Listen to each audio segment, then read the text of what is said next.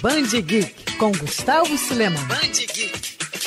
Quando a pergunta é qual foi o primeiro super-herói a ser criado, a resposta é unânime: Superman. Mas apesar de ter surgido em 1938, é injusto dar esse título ao Homem de Aço. Ok, o personagem revolucionou a indústria, mas já existiam outros heróis, até mesmo dentro da DC, como o Doutor Oculto, cuja estreia data de 1935. Mas para responder essa pergunta, a nossa viagem tem que ir mais longe. Se for para dizer especificamente sobre gibis, podemos falar do Mago Mandrake, criado em 1934, ou do clássico Fantasma, que surgiu nas cheirinhas de jornal em 36. No entanto, do outro lado do mundo, Fantomas, o Guerreiro da Justiça, já dava as caras no teatro de papel japonês, o Kimishibai, desde 1931. O personagem, inclusive, ganharia um famoso anime na década de 60, mas o mundo dos super-heróis nunca cansa de nos surpreender, né? Em 7 de setembro de 1902, aparecia pela primeira vez nas páginas do jornal Chicago Tribune um bondoso homem dotado de superforça e preocupado com a cidade em que vivia, Hugo Hércules. As aventuras dele só duraram cinco meses, tempo suficiente para carimbá-lo, para muitos especialistas, como o primeiro super-herói da ficção. Afinal, nas tiras ele conseguia levantar elefantes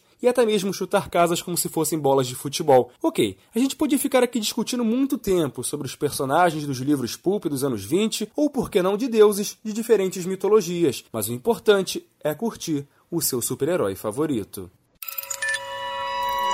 Quer ouvir essa coluna novamente? É só procurar nas plataformas de streaming de áudio. Conheça mais dos podcasts da Band News FM Rio.